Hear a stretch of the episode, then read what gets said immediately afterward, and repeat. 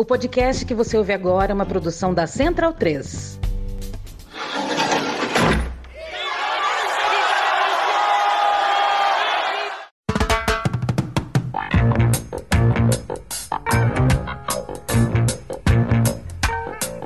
Começa agora Guilhotina, o podcast do Le Monde Diplomatique Brasil. Eu sou Luiz Brasilino e estou aqui com Bianca Pio. E aí, gente, tudo certo? Bom, no episódio de hoje a gente recebe os cientistas políticos Fábio Kersh. Oi, Fábio, tudo bem? Oi, Luiz. Oi, Bianca. E também Marjorie Marona. Oi, Marjorie, tudo bem? Oi, pessoal, Luiz, Bianca, Fábio, tudo bem? Tudo certo, gente. Sejam bem-vindos aqui ao nosso episódio 170 do Guilhotina. O Fábio é doutor em Ciência Política pela Universidade de São Paulo e professor do Departamento de Estudos Políticos da Universidade Federal do Estado do Rio de Janeiro, a Unirio. E a Majorri é bacharel em Direito e doutora em Ciência Política pela Universidade Federal de Minas Gerais, instituição na qual é professora do Departamento de Ciência Política. Eles estão lançando lançando pela editora autêntica o livro A Política no Banco dos Réus, a Operação Lava Jato e a Erosão da Democracia no Brasil. E é sobre essa obra que a gente vai conversar com eles agora. Queria começar perguntando para vocês sobre o projeto do livro, como é que começou e por que vocês tiveram a ideia de escrever sobre isso. Eu dei o pontapé inicial do livro, fiz a estrutura, né, que a gente dividiu em três partes: os antecedentes da Lava Jato, o que a gente chamou depois do apogeu e a decadência. E eu fiz o primeiro esboço e chegou chegou uma hora que eu senti necessidade de um interlocutor, de trocar ideias. E aí eu pensei na Majorri, que trabalha muito tempo eh, com o sistema de justiça do Brasil. É, a gente já tinha feito outros artigos acadêmicos juntos, eu a convidei e ela topou para minha felicidade, porque foi um acerto. Eu acho que o livro deu um salto de qualidade. E então foi isso. A gente realmente escreveu em quatro mãos. A primeira versão, vamos dizer, é minha. Aí a Majorri foi trabalhando e a gente fazia esse movimento. Cada um pegava a versão do outro e trabalhava em cima, além de muita discussão, muita pesquisa, foi um, um, trabalho de quase dois anos. E eu vou te falar, Luiz Bianca, eu fiquei muito feliz com o resultado. Acho que o livro, é, sem falsa modéstia, está muito bom. E eu reconheço aqui publicamente que parte disso foi dessa parceria que deu, deu muito certo. Agora tem uma curiosidade, né, Fábio? Acho que vale a pena, porque molda um pouco o argumento central do livro, está até expresso na, no título, né, Operação Lava Jato e a erosão da democracia no Brasil, é o fato de que a gente tinha, alguns meses antes, lançado um livro que a gente organizou junto com o Leonardo Avritzer, que saiu também pela Autêntica, né, que chama Governo Bolsonaro, é, Retrocesso Democrático e Degradação Política, que é um livro que reuniu aí mais de 30 cientistas sociais, economistas, juristas, comunicólogos, enfim, avaliando aí os dois primeiros anos do governo Bolsonaro. Então, a gente já tinha escrito muita coisa juntos, eu e o Fábio, é, a respeito das instituições, atuação, desempenho de instituições judiciais no Brasil e o impacto do desempenho dessas instituições para o sistema político, particularmente, mas eu acho que quando a gente se propõe a fazer esse da Operação Lava Jato, a gente faz essa leitura, né? A gente vai, vai falar sobre Operação Lava Jato muito situado nessa problemática, quer dizer, a partir dessa preocupação do impacto do desempenho das instituições judiciais como instituições de combate à corrupção, como agências anticorrupção, no sistema político e no regime democrático no Brasil. Eu acho que a gente ficou um pouco embalado pelo trabalho anterior também, e aí foi capaz de renovar o olhar, né? Então, isso esse livro traz de diferente em relação ao que a gente já vinha trabalhando antes e que envolvia também outras análises da Operação Lava Jato e a atuação de instituições judiciais no Brasil. E outra coisa, se me permite, Luiz e Bianca, que eu lembrei aqui a partir da fala da Majorri, é que esse livro a gente teve que ir atualizando, né? Porque os acontecimentos não paravam. Então, vários momentos a gente achou que tinha finalizado o livro, né? Acontecia alguma coisa muito importante que a gente quis registrar. Então, o livro está bem atualizado. O livro foi lançado em abril, a gente atualizou ele acho que até março. Teve uma hora que a gente teve que falar falar, bom, chega, né? Senão não, a gente não termina é, nunca, porque os acontecimentos não pararam da política. Como o livro, como a Majori falou, ele é mais amplo do que somente a Lava Jato, é o impacto da Lava Jato na política. Então, vários acontecimentos a gente quis trazer para o livro e então ele está bem atualizado, né? Os acontecimentos relativos à Lava Jato e à política brasileira até março estão contemplados no livro. Falando aí sobre as consequências do combate à corrupção, muitos adversários aí do PT, né? E aí uma forma de, de disputa política mesmo, colocam esse governo como sendo o mais corrupto, né, o mais corrupto da história e tal. E os defensores do governo rebatem assim, dizendo que na verdade, não, que foi, pelo contrário, o governo que mais combateu a corrupção, né? E que, na verdade, essa, esse combate à corrupção é que daria a sensação de que teve mais corrupção em relação aos governos anteriores. O que é que isso tem de verdade, aí essas frases aí tem de verdade, e o que, que é falso nesses dois pontos de vista? A gente está mais próximo da segunda parte aí da sua pergunta. Assim, primeiro, medir corrupção é muito difícil, né? Geralmente, os trabalhos que se debruçam sobre corrupção, eles usam um indicador que é a percepção de corrupção. Então, são surveys, né? São pesquisas de opinião que se pergunta para o cidadão é, você acha que o país é corrupto, não é? Depois do massacre né, midiático que foi a Operação Lava Jato, é quase inevitável que a sensação de corrupção aumentasse. Não há uma medida muito objetiva para falar que um governo é mais ou menos corrupto que outro. O que se mede é a percepção de corrupção. Então, na verdade, gera um certo paradoxo, porque o, um governo que combata muita corrupção pode gerar a sensação de que o país é mais corrupto, né? Então é como se sempre jogou a sujeira para debaixo do tapete, teve um governo que resolveu levantar o tapete e todo mundo percebeu ali a sujeira e a sensação, né, se culpou aquele que levantou o tapete. Na verdade, não só os governos do PT, a gente pode, a gente mapeia, inclusive desde o governo Fernando Henrique, o Estado brasileiro foi incrementando seus mecanismos de combate à corrupção várias instituições foram sendo reforçadas ao longo desse período. Então, uma das hipóteses que a gente levanta é justamente isso, que o PT, né, e a gente até faz justiça, fala inclusive desde a época do Fernando Henrique, mas o PT em especial, que reforçou muitas instituições como Ministério Público, Polícia Federal, TCU, CGU, etc., ele pode ter dado essa falsa sensação de que aumentou a corrupção, quando na verdade o que se fez foi combater a corrupção. Então, objetivamente, a gente não, não tem como falar, até porque, uma, obviamente, corrupção é uma atividade clandestina, né? Não dá para falar com 100% de certeza se um governo é mais corrupto que o outro. O que de fato aconteceu, essa é a nossa nossa explicação é que houve um aumento da sensação de corrupção. E isso aconteceu no período da Lava Jato. Tem, inclusive, um gráfico que a gente apresenta aí, uma série histórica de pesquisas a partir da, da Datafolha sobre a preocupação dos brasileiros por tema, e a gente observa que a corrupção ela é apontada como o principal problema do Brasil a partir da percepção das pessoas, justamente ali a partir dos anos de 2014, 2015, 2016. Não é um tema que tradicionalmente o brasileiro apontasse como sendo uma grande preocupação. Antes disso, aparece sempre saúde, educação, segurança, né, desemprego. Esses são temas mais tradicionais na cabeça dos brasileiros como sendo, de fato, assim, problemas sérios. Mas a partir aí de 2014 até 2017, a gente vai observar que a corrupção vai surgir aí na opinião pública como um grande problema. Né? E aí o que a gente tenta mostrar é que parte disso tem a ver com toda uma nova institucionalidade que se constituiu desde o início dos anos 2000 para combater a corrupção e também para prevenir a corrupção. Tem um desvelamento frequente de casos de corrupção e parte disso tem a ver com o modo como a própria grande mídia faz a cobertura aí já da Lava Jato a partir de 2014. A gente sabe que a imprensa, particularmente a imprensa tradicional ainda nos dias de hoje, ela tem uma capacidade muito grande de agendamento público. Esses eventos dramáticos, como os casos de corrupção, ele em geral não são acessados diretamente pelas pessoas, de modo que a mídia consegue ter uma certa preponderância na construção da narrativa em torno de questões desse tipo. Então a gente vai tentar abordar essas questões aí que você coloca, Luiz, a partir dessas duas perspectivas. Primeiro, mostrando que sim, tem uma nova institucionalidade de combate à corrupção em marcha, aí sim, desde o governo Fernando Henrique Cardoso,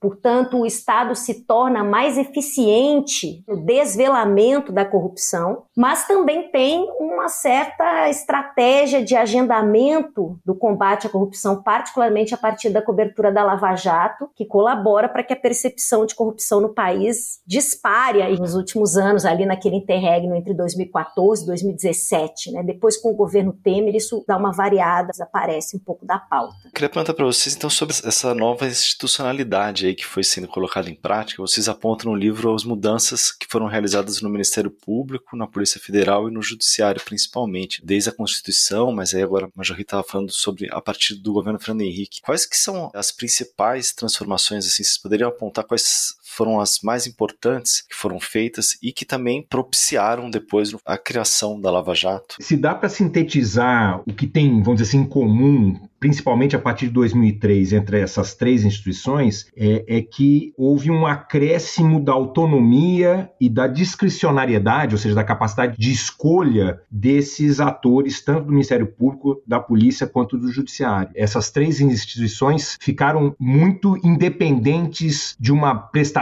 de contas, vamos dizer, em relação à sociedade. Mesmo a Polícia Federal, que formalmente não tem essa autonomia, como tem o Ministério Público e o Judiciário, ela tem o que a gente chamou no livro de autonomia conjuntural. É, a partir do governo Lula, a Polícia Federal ganhou um reforço de orçamento e de mecanismos, e mecanismos inclusive políticos, de conjuntura, que protegiam muito a instituição. Então, a Operação Lava Jato foi conduzida por três instituições, as três principais instituições, que têm essa característica em comum. As três são muito independentes, né? independentes em relação a outros atores públicos e mesmo a sociedade, e são muito discricionários, muita liberdade de escolha de que tipo de atuação eles devem ter. Então, eu acho que se é, pudesse sintetizar o que tem de novidade nessas três instituições, eu diria isso. No livro, a gente desenvolve cada uma delas, né? A primeira parte do livro, que são os antecedentes, a gente desenvolve detalhadamente quais as características que essas três instituições foram adquirindo ao longo do tempo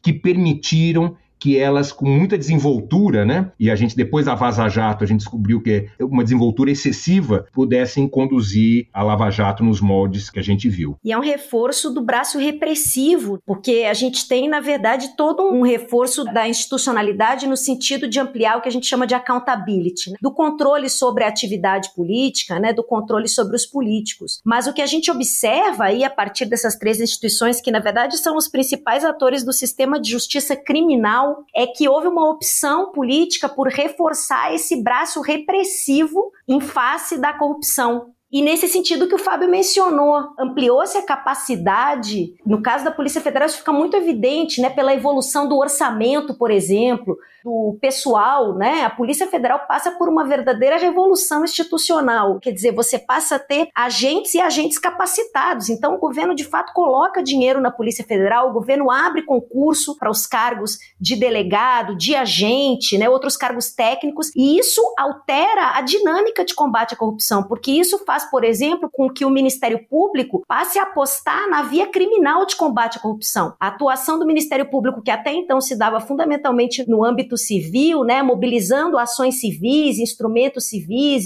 a legislação civil, se reorienta, porque agora você passa a ter uma Polícia Federal com uma capacidade investigativa renovada. É uma série de alterações aí que reforçam a via criminal de combate à corrupção e de uma forma, como bem Fábio salientou, de uma forma que dificulta enormemente algum tipo de controle sobre a atuação dessa burocracia. Esses atores e essas organizações passam a atuar no combate criminal da corrupção, quase sem ter que ter, prestar conta nenhuma. É, sem ter que prestar conta à população, sem ter que prestar conta aos agentes políticos propriamente no âmbito do Estado. Né? Isso vai gerar um certo desequilíbrio, isso vai possibilitar ambiente, um ambiente de abusos que depois foram revelados. E nem todas essas mudanças foram formais, né, Majori? Porque, para dar um exemplo para os ouvintes, para eles é, entenderem o que a gente está falando, a forma adotada pelo ex-presidente Lula e pela ex-presidente Dilma de indicação, por exemplo, do PGR, do Procurador-Geral da República, que era a partir de uma lista tríplice, né? Eles passaram a indicar o mais votado pelos membros do próprio Ministério Público Federal para Procurador-Geral da República. Esse compromisso, vamos dizer assim, com a independência dessas instituições era tão grande que a Dilma, por exemplo, reconduziu o Janot no auge da crise da Lava Jato. Porque, embora ela pudesse até fazer uma outra alternativa, que era ela escolher e, e desconsiderar a lista, não tinha condições políticas, conjunturais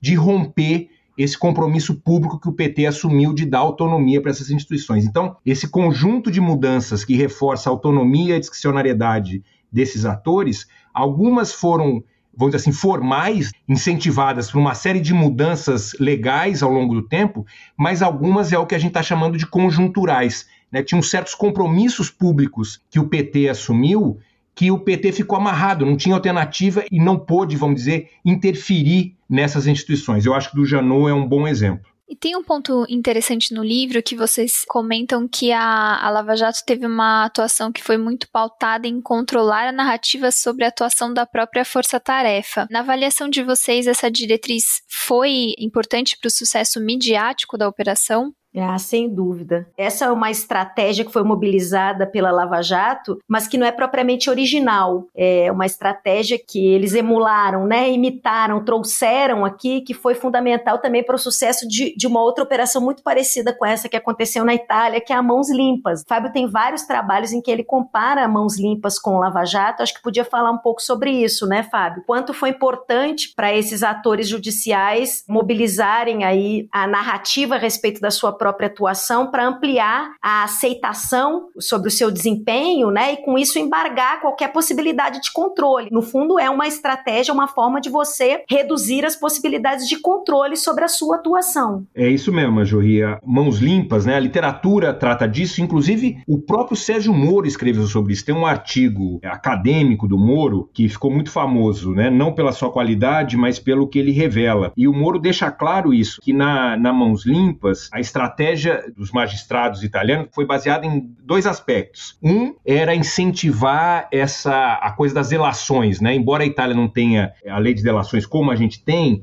eles faziam lá umas ameaças. Olha, se você não denunciar o seu comparsa, você vai ficar preso tal. Então ele percebeu que isso era estratégico. E o outro pilar da Mãos Limpas era a disputa da opinião pública. Os magistrados italianos perceberam que sem a opinião pública do lado deles, eles não iam conseguir ir para cima dos políticos. Esses dois pilares da Mãos Limpas foi claramente copiado aqui pela Lava Jato. Né? Por um lado, essa estratégia das delações, mas pelo outro lado, o que eu estou chamando de disputa da opinião pública feito via a imprensa. E foi importantíssimo isso na Lava Jato. Principalmente lá a Força Tarefa de Curitiba, né, o Moro e Dallagnol e companhia, eles selecionaram um grupo de jornalistas que tinham informações, vamos dizer, privilegiadas, eles abasteciam esses jornalistas de informação e também é, é, faziam eventos midiáticos para garantir cobertura. O famoso exemplo é o do PowerPoint, que o Dallagnol fez lá com Lula no centro, que, que depois virou um monte de meme de tão é, tosco que era aquilo, mas era tosco, mas colou, né? Então a opinião pública foi se convencendo, vamos dizer assim, muito também por influência da imprensa e a imprensa, por sua vez, muito comprando de uma maneira crítica a narrativa do Ministério Público e do Sérgio Moro. Naquele momento era uma espécie de unanimidade, né? O contraditório era uma mera formalidade, não tinha espaço para efetivamente se ouvir o outro lado. A narrativa foi totalmente de acordo com os interesses das forças-tarefas da Lava Jato. Inclusive, a gente tem um capítulo que a gente fala bastante disso, inspirado em trabalhos de outros colegas, mostrando que a imprensa cobriu muito sistematicamente e de maneira muito agressiva a Lava Jato e sempre tendo como alvo, né, e como linha o ataque aos políticos de uma maneira geral e ao PT de uma maneira específica. Antes da gente entrar nessa questão da imprensa, que tem uma pergunta um pouquinho mais para frente, eu queria colocar outra questão para vocês, que é justamente, né, esse controle de narrativa, eles conseguiam usar de expedientes que não eram tão comum nesse tipo de investigação, né, como por exemplo, condução coercitiva, prisão temporária, delação premiada, como você mencionou, Fábio. Queria que primeiro que vocês explicassem um pouco desse modus operandi, e aí eu acho que valeria a pena também comentar com quem está ouvindo a gente é que a operação se espalhou pelos estados, mas manteve essa mesma forma de força-tarefa, nessa mesma forma de operar. A gente falou antes a respeito das mudanças institucionais que aconteceram aí de reforço do combate à corrupção, mas essas mudanças todas, na verdade, elas são tratadas aqui no livro como condições de possibilidade da Lava Jato. Mas tem uma dinâmica específica de atuação que eu acho que vale a pena a gente mencionar aqui também, que passa por uma mobilização de determinados instrumentos que estavam à disposição e de oportunidades que essa nova institucionalidade de combate à corrupção apresentava. As forças-tarefas, em especial essa de Curitiba, digamos, é o ponto alto dessa estratégia de combate à corrupção, que se caracteriza por quê? Pela mobilização, primeiro, da justiça criminal, dos instrumentos né, da justiça criminal. Como eu disse antes, isso é uma novidade em certo sentido. O Ministério Público, que é quem promove as denúncias, né, no caso de malfeitos, costumava atuar no combate à corrupção sempre mobilizando instrumentos da via civil, buscando, portanto, aí que em casos aí de improbidade administrativa, os políticos pudessem receber algum tipo de multa, mas particularmente é, pudessem, de alguma forma, é, recompensar patrimonialmente o público. A partir dessas alterações pelas quais a gente passou, o que a gente vai ver é que agora a própria liberdade dos políticos está em vista. Então se privilegia a atuação criminal, se trata a corrupção como crime e se usa aí o Código Penal, o Código de Processo penal. E esses instrumentos que você mencionou, eles são instrumentos muito particulares no âmbito da justiça criminal. Eles estão à disposição ali na persecução criminal, na investigação criminal e podem se mobilizar de situações bastante específicas. E essa é uma outra característica, porque eles foram aqui mobilizados de uma forma sistemática, com combinações muito próprias entre eles, a partir da percepção da corrupção como não apenas como crime, mas como produto do crime organizado. Então, você tem um certo enquadramento, isso tem a ver com a disputa de narrativa, né, Bianca? Você tem um certo enquadramento de um fenômeno a partir da sua dimensão criminal e aproximando a corrupção do produto do crime organizado. E, portanto, os partidos políticos e os políticos das quadrilhas, e esse é o tratamento que vai ser dispensado, e essa é a, a receita, digamos assim, para se abordar aquele fenômeno. Então, no caso da delação premiada, os dados sobre as prisões, essas que a gente chama que não são, são, são prisões temporárias, quer dizer, todos esses dados estão no livro, né? A gente vai mostrar como que isso foi de fato a tônica da atuação da Lava Jato. E quem criou esse modelo modelo foi Curitiba. Isso foi replicado com maior ou menor sucesso em outros estados, é, e fora o seguinte, né, Majorri, que acho que foi uma característica também, né, da, da operação. Embora todos esses instrumentos, né, estarem previstos na, na, legislação brasileira, eles foram usados de uma maneira muito elástica pela operação. Delação premiada, por exemplo, exige que se também tenham é, provas, mas essa parte era um pouco esquecida. É condução coercitiva em situações que não precisavam. É, o presidente Lula, por exemplo, vive reclamando disso, que foram lá na casa dele e falou, nunca me chamaram é, para depor, né, porque já vem aqui a polícia eh, pela primeira vez. É, o Supremo depois, inclusive, passou a negar a possibilidade de atuar assim, né? Por reconhecer justamente que era uma interpretação tão elástica que contrariava a própria Constituição, né, Fábio? É isso. E a gente mostra, inclusive, né, Major, como o Supremo teve esse papel um pouco dúbio, porque num primeiro momento o Supremo não atuou para enquadrar, principalmente o núcleo de Curitiba, que claramente estava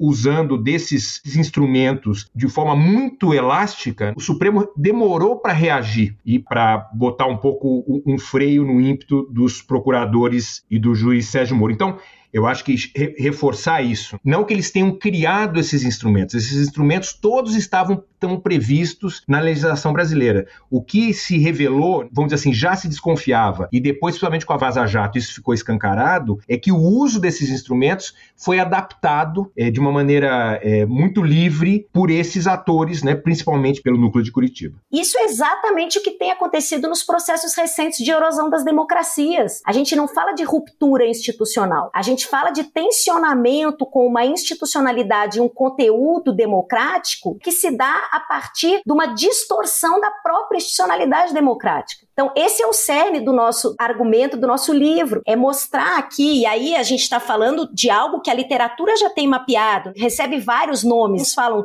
constitucionalismo abusivo, legalismo autocrático, captura constitucional. São vários conceitos e categorias que a literatura tem mobilizado para tentar explicar exatamente esse fenômeno, que é o de mobilização da institucionalidade para, de fato, ameaçar valores e instituições democráticas. Quer dizer, é um processo endógeno. Ele se caracteriza por isso. A lei está ali. Você não, não ignora a lei, você não viola frontalmente a lei, você estica a instituição, né? Você estica, você distorce, você amplia perspectivas e faz isso justamente no sentido de tensionar com o próprio ordenamento constitucional liberal democrático. Ou seja, né, Majorri, usa-se a própria lei para enfraquecer o Estado de Direito. Esse é o novo fenômeno aí que a gente está vendo em vários países e no Brasil a Lava Jato isso ficou muito escancarado. Quer dizer, aparentemente, né, um pouco argumento até do Dallagnol, não, a gente fez tudo dentro da lei, outras instâncias também foram na mesma direção que, que a decisão aqui de Curitiba, etc. Mas é um pouco esse argumento. Se usa instrumentos previstos na legislação, mas de uma maneira elástica e se revertendo contra o próprio Estado de Direito e também partidarizada, né, Fábio Majori? Contra um grupo político em específico ou não? A gente até fala, né, a política no Banco dos Réus, a gente nem usa um partido especificamente, porque se você vai olhar os dados, teve gente também, né, de políticos que sofreram as consequências, como PMDB, PP, de qualquer maneira, eram todos os partidos da base do governo do PT. Agora, o PT, obviamente, e isso muito por conta do, da prisão do Lula, era uma espécie de troféu para Lava Jato. Agora, um, o curioso disso tudo, Luiz, é que que, embora o alvo não fosse explícito do PT, mas claramente tinha ali o grande troféu deles, a maior liderança do, do partido, né, do, do, Partido dos Trabalhadores, o curioso é que o impacto da Lava Jato, o PT foi o, talvez o único partido que conseguiu manter a cabeça ali fora da linha d'água, né? Tirando 2016 nas, nas eleições municipais, onde o PT perdeu muito, na eleição de 2018, que ganhou o Bolsonaro, que impediram o, o Lula de concorrer, mas mesmo assim, o PT não fez feio. O PT conseguiu eleger uma bancada na Câmara, levou o Haddad, um candidato ali de última hora, para o segundo turno.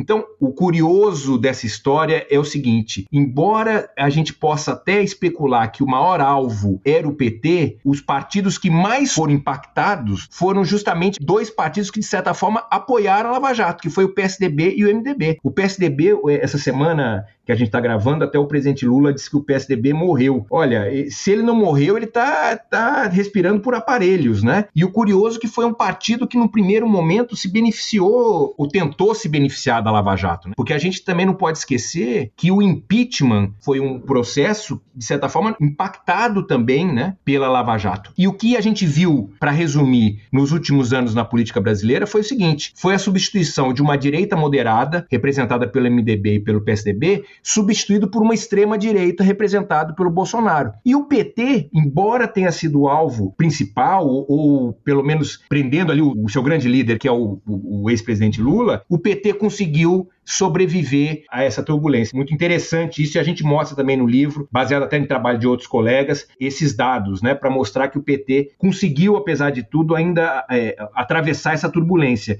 E quem ficou para trás foi justamente partidos que, que se beneficiaram no primeiro momento da Lava Jato. Eu acho que tem duas dimensões aqui desse impacto, né? O primeiro é esse, a gente até trata aqui o caso Lula como troféu da Lava Jato, né? Eu acho que é inegável o fato de que havia ali uma concentração de esforço esforços em torno do caso Lula. Não saberia dizer se orientados partidariamente ou para ampliar o apoio da opinião pública e a atenção da opinião pública sobre a sua própria atuação. Mas talvez o que a gente sentiu mais do ponto de vista do, do impacto político da Lava Jato tenha sido justamente a implosão do sistema político que ela gerou. Bolsonaro se elege em 2018 é, sob condições de absoluta instabilidade do sistema político partidário. Se, num primeiro momento, a Lava Jato é fruto, sim, de um consórcio entre a elite judicial e algumas importantes lideranças da elite política, já quando a gente chega em 2018, está muito claro que os males que a Lava Jato tinham provocado iam ser muito maiores do que aqueles que poderiam atingir só o Partido dos Trabalhadores. A gente tem, na verdade, talvez como, como primeiro efeito negativo, ou como um efeito negativo mais evidente, né, aquele que recai sobre toda a dinâmica mesmo do sistema partidário. Quer dizer, você tem aí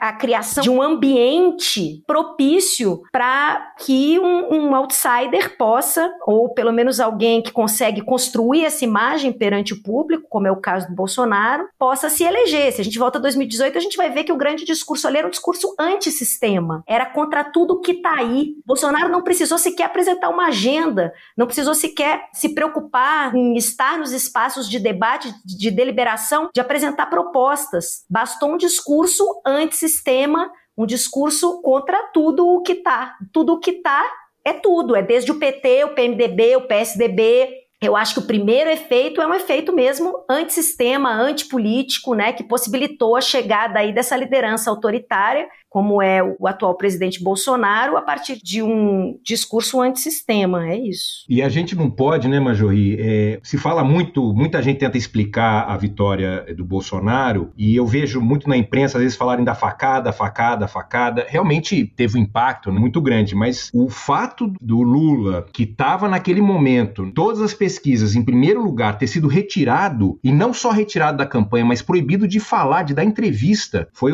é, decretaram quase a morte civil do, do ex-presidente Lula, é, isso também, obviamente, teve um impacto enorme nas eleições em 2018. As eleições de 2018, eu acho que no futuro a gente vai olhar para a eleição de 2018 e a gente só vai conseguir explicá-la como um momento muito excepcional, né? Não foi uma eleição normal, foi justamente a prova de que a nossa democracia sofreu um processo de erosão. Afastar um candidato que está em primeiro lugar nas pesquisas, né? Prendê-lo, proibi-lo de falar, isso não é trivial em, em nenhuma democracia. Mas não só, né? Mesmo a prisão em segunda instância também é uma questão circunstancial, assim, né? Que um ano ou dois anos depois da, da votação de 2018, foi revertido, né? E aí o Lula pôde dar entrevista à vontade, depois foi libertado. A impressão que dá, assim, a gente não discute nesses termos no livro, mas agora nessa conversa eu vou me permitir falar, é que foi justamente isso. O Lula representava um risco para aquele projeto e então tinha que calá-lo. Olha, eu, eu lembro que várias é, entrevistas de pessoas presas era uma coisa relativamente comum no Brasil. Né? Repórteres irem à prisão para que o, o, os presos presos, até de assassinato, etc., contassem sua versão, dessa entrevista. O presidente Lula foi totalmente proibido. A gente conta no livro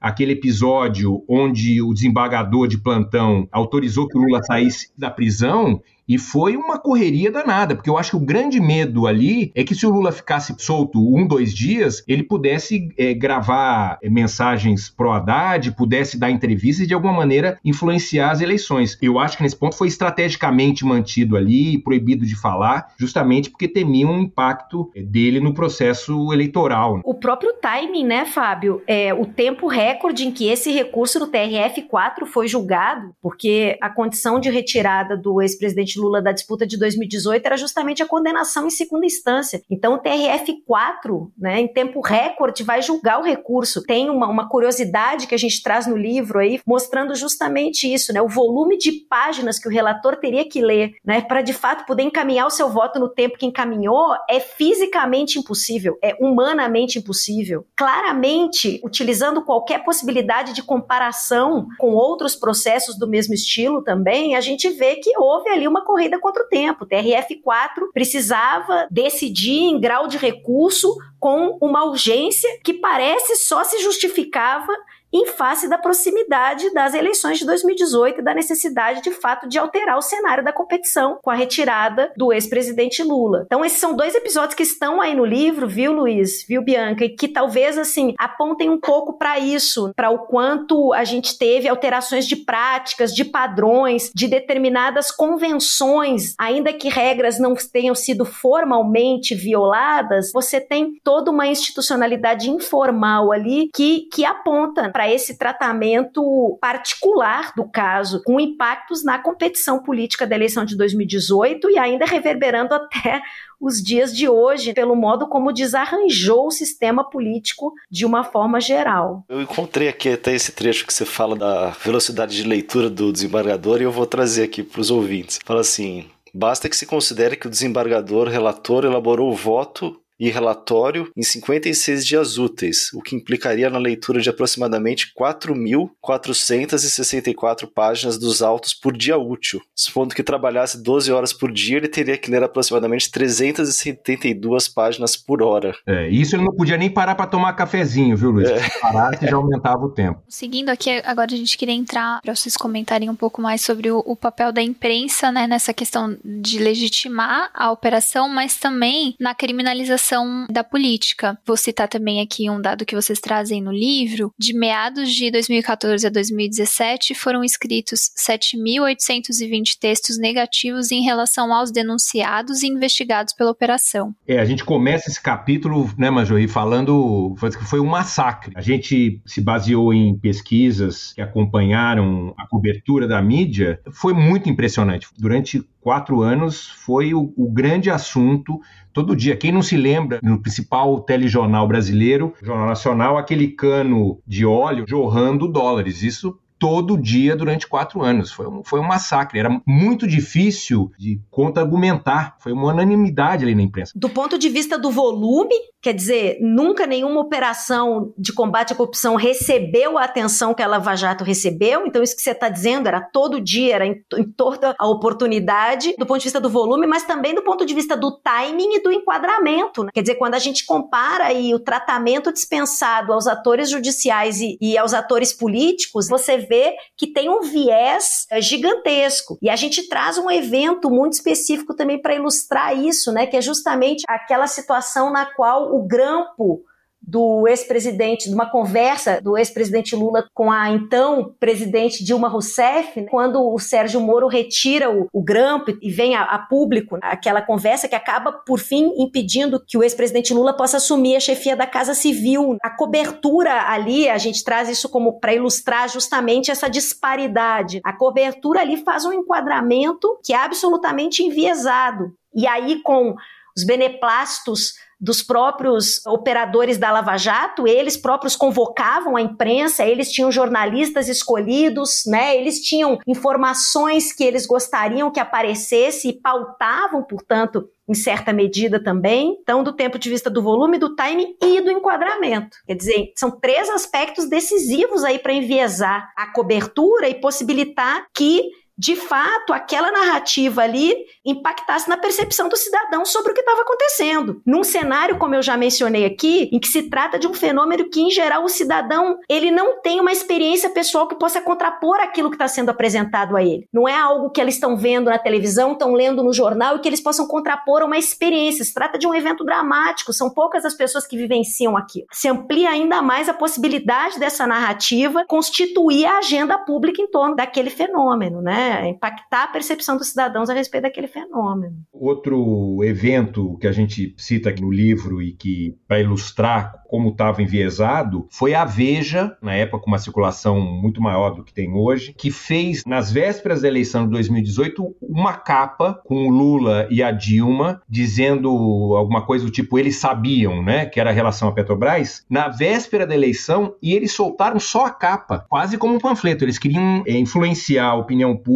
Foi um jogo muito pesado. É, hoje, você vê um ou outro mais jornalista do que propriamente os veículos de imprensa fazendo uma espécie de meia-culpa, dizendo que deram um pouco espaço ao contraditório. E os dados, a gente reproduz aqui no livro vários estudos, os dados comprovam isso. Foi realmente o que a gente chamou de um massacre é, em relação à classe política como um todo, em especial ao presidente Lula e à presidente Dilma. Essa capa da Veja eu me lembro bem, ela foi de 2014, né? Desculpa, 2014, mas já estava, era no âmbito da Petrobras, né? Foi 2014, você tem razão, desculpa, mas de qualquer maneira foi aí o começo da cobertura da Lava Jato. Indo para a parte 3 do livro, que fala um pouco sobre a queda da operação, queria perguntar para vocês qual foi o impacto do Moro ter se tornado ministro do governo Bolsonaro para a Operação Lava Jato. Eu acho que foi talvez o primeiro movimento ali que começou a pipocar alguns questionamentos para além da esquerda, né? A esquerda já questionava, principalmente o PT já questionava muito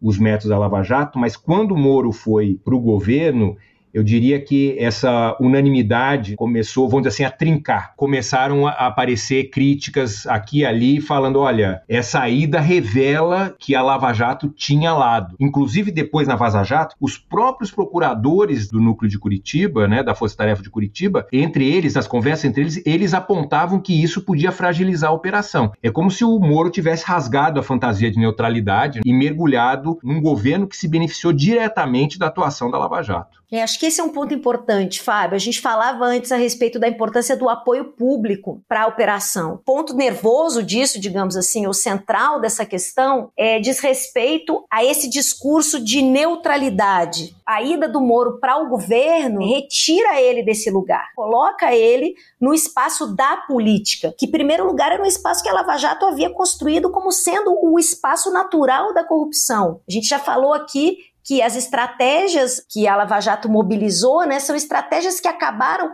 por construir narrativas de criminalização da própria atividade política. No livro a gente mostra que em algumas posições jurisprudenciais por parte do Supremo Tribunal Federal, por exemplo, se tornou difícil num dado momento distinguir o caixa 2, que é uma prática de financiamento de campanha que é vedada pela legislação, do próprio caixa 1. Se esticou tanto a interpretação a respeito de financiamento de campanha para poder ligar o núcleo político à corrupção relacionada às empreiteiras, mas também à Petrobras, enfim, a ponto de que, num dado momento, já não dava mais para distinguir quais práticas de fato constituíam crime e quais práticas eram simplesmente práticas políticas usuais, corriqueiras, legais e legítimas de apoio e financiamento de campanha. A Lava Jato, de um modo geral, foi muito incisiva num processo de criminalização da atividade política política generalizada. Isso coloca os atores que operaram aí, que estiveram à frente da Lava Jato, numa posição fora da política. Quando o Moro vai para o governo, ele acaba por confundir, essa narrativa se torna falha. O público começa a olhar e dizer: não, mas espera um pouco, como pode alguém que estava operando pretensamente de forma imparcial agora está ocupando um cargo político, um cargo no governo. Eu acho que teve impacto muito negativo para a imagem da Lava Jato, de um modo geral. E começa também, eh, de certa forma, a, embora as pesquisas no começo ainda não mostrassem isso, o Moro gozou de popularidade por muito tempo, mas foi revelando que o Moro, uma coisa era o Moro é, protegido pela toga de juiz. Ele, como político, deixou muito a desejar. A gente, no livro, a gente fala não só da ida dele, como a gente analisa um pouco a experiência dele no governo e ele foi mostrando que aquela imagem né, do super-homem que você via em algumas manifestações, o herói nacional, tirando ali a capa da toga, os poderes dele diminuíram muito e, e ele, inclusive, foi se revelando ali uma pessoa muito pouco habilidosa para lidar com a política sem a proteção do cargo de juiz. E o que restou da operação no governo Bolsonaro? Que ele chegou a dizer, né? Eu acabei com a Lava Jato porque não tem mais corrupção nesse governo. A Lava Jato, ela foi perdendo apoio, né, é, por vários motivos. Um deles pela ida do Moro, o outro porque também é, a indicação do Aras pelo Bolsonaro. Uma das missões do Aras foi claramente desmontar ali o formato de forças-tarefa. E a outro caso que gente, é importante a gente lembrar aqui para os ouvintes foi a Vaza Jato, né?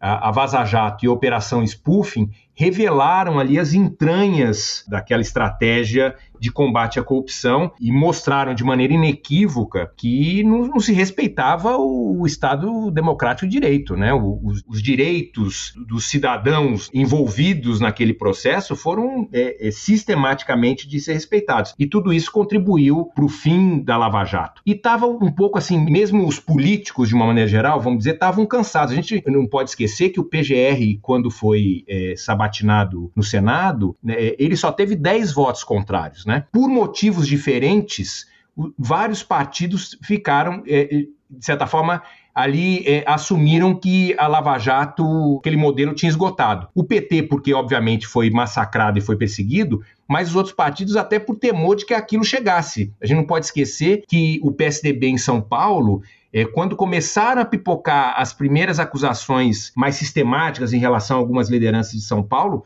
foi bem no momento ali do PGR, né, o Aras, esse fim da, desse modelo de forças-tarefas. A gente escreveu isso um pouco. Foi quase uma espécie de consenso por motivos diferentes. A operação ela precisava acabar, mas obviamente não pelo motivo, ela não acabou pelos motivos ou pelo motivo que o Bolsonaro falou que é porque não há corrupção no governo dele. Acabou porque para alguns ela tinha servido já aos seus propósitos e para outros porque estava assim é, claramente se sentindo perseguido e, e precisava dar um basta naquilo nesse modelo de combate à corrupção pela via criminal. A gente mostra no livro, né, que a Lava Jato é resultado aí de um consórcio, elite política e elite judicial do país. E aí, claramente, com a chegada do governo Bolsonaro ao poder, você tem uma nova correlação de forças, é isso que você está dizendo, né? Quer dizer, você tem aí uma, uma alteração da correlação de forças das elites políticas, né? Das lideranças políticas, né? E também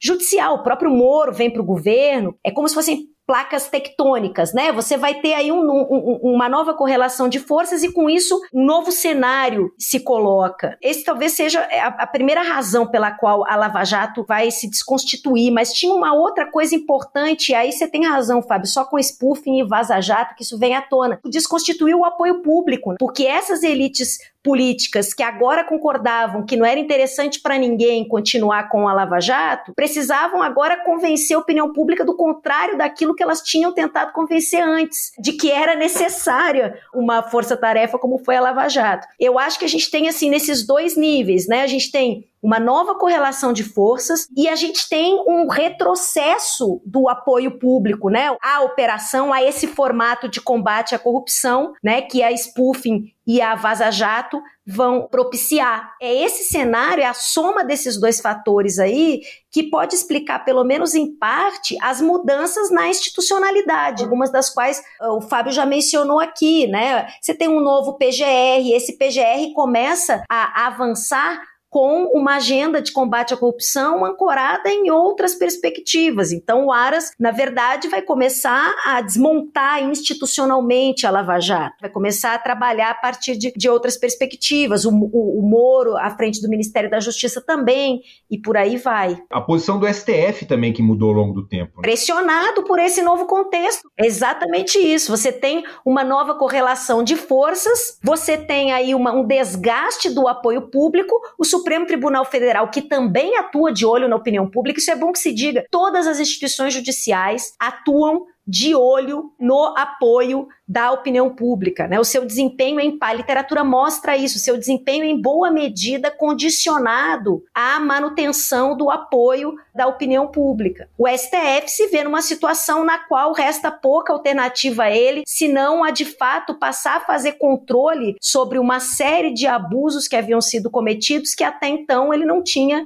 detectado e nem parado e nem travado. Eu sei que isso não é o foco do livro, mas como uma coisa que o Bolsonaro continua falando, acho que era importante comentar. Como é nessa frase que a Bianca falou de que ele acabou com a Lava Jato porque não tem mais corrupção no governo dele, ele segue dizendo isso é, e os apoiadores dele também. Talvez beneficiado até pelo que a gente falou no início, sobre a questão da, do combate à corrupção provocar uma sensação é, de que há mais corrupção. Será que vocês podem comentar um pouco sobre isso, sobre como é que está sendo o combate à corrupção no governo Bolsonaro? Olha, se a gente comparar as instituições do Estado brasileiro encarregadas do combate à corrupção, todas elas tiveram perdas é, no governo Bolsonaro. O compromisso do Bolsonaro do combate à corrupção era uma estratégia de campanha da boca para fora. A prática dele não demonstra isso, né? Se você pensar todos esses órgãos, CGU, Ministério Público, Polícia Federal, todas essas instituições tiveram perdas em relação ao governo Bolsonaro quando a gente compara, por exemplo, com as administrações desde o Fernando Henrique, né, passando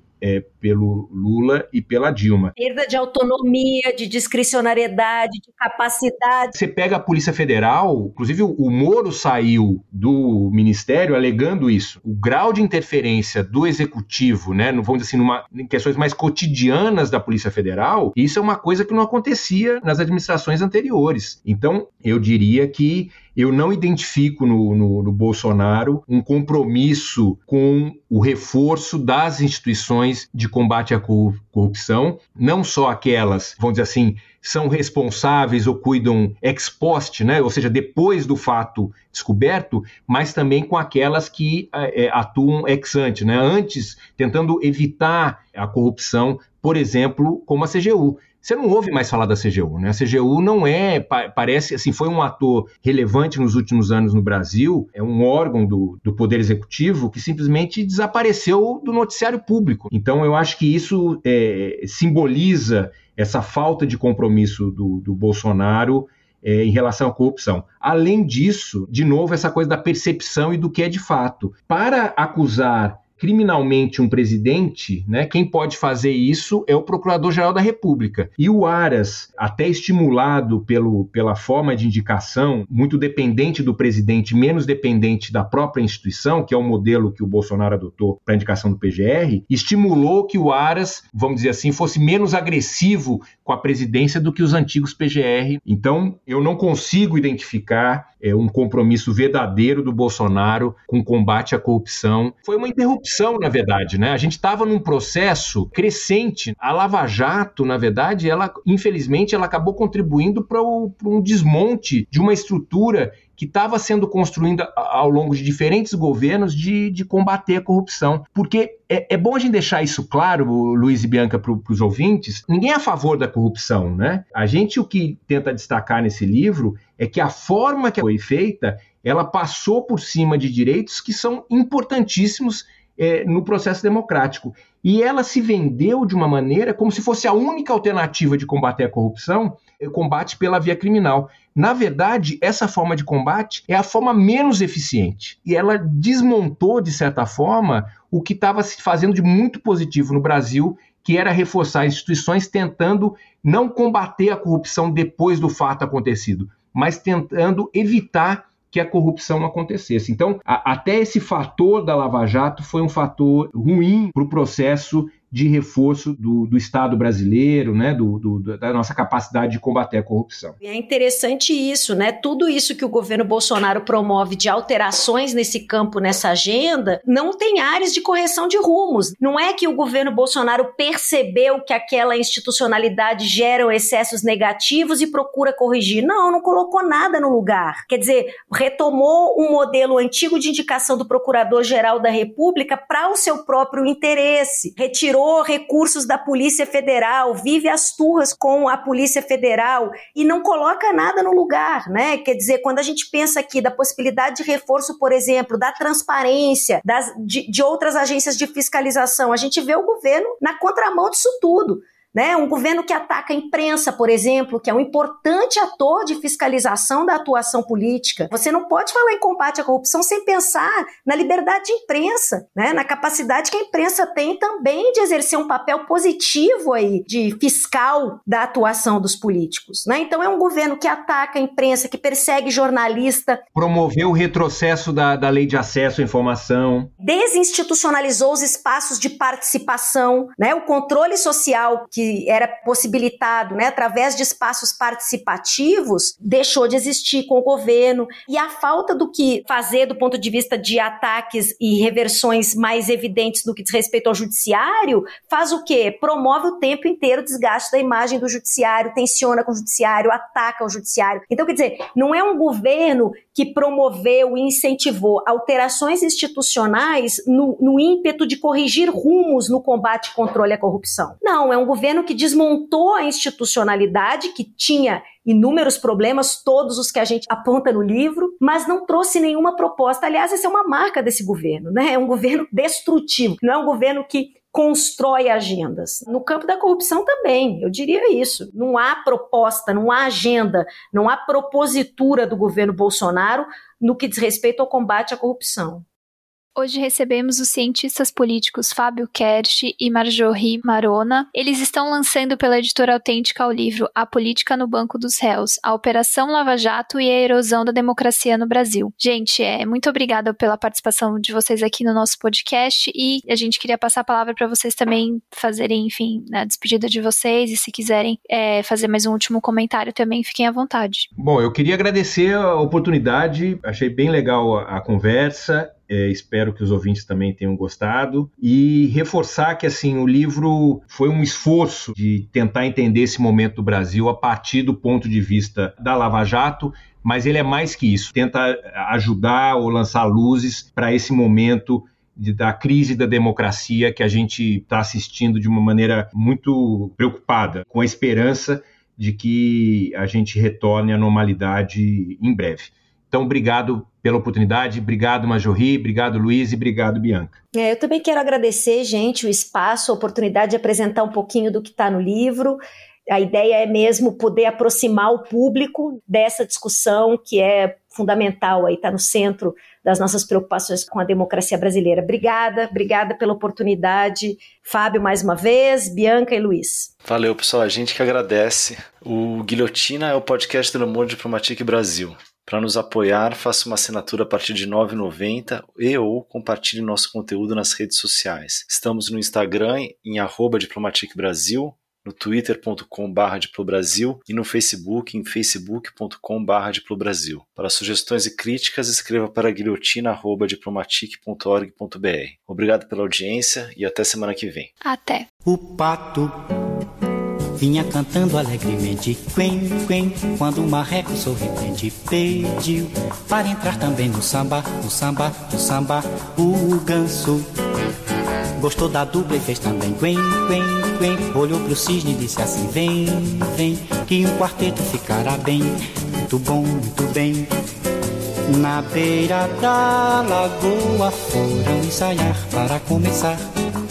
Cuti-cuti-cu no fubá. A voz do pato era mesmo desacato. Jogo de cena com o canso era mato. Mas eu gostei do final quando caíram na água ensaiando o vocal. Quen, quen, quen, quen, quen, quen, quen, quen, quen, quen, quen, o pato vinha cantando alegremente. Quen, quen, quando o marreco sorridente pediu para entrar também no samba, no samba, no samba, o ganso. Gostou da dupla e fez também quen, quen, quen Olhou pro cisne e disse assim, vem, vem Que um quarteto ficará bem Muito bom, muito bem Na beira da lagoa Foram ensaiar para começar O tico-tico no fubá voz do pato era mesmo desacato Jogo de cena com o ganso era mato Mas eu gostei do final Quando caíram na água o Guilhotina é um podcast do Le Monde Diplomatique Brasil. O roteiro, a produção e a apresentação é de Bianca Pio e Luiz Brasilino. Edição de Domênica Mendes. Apoio técnico Central 3.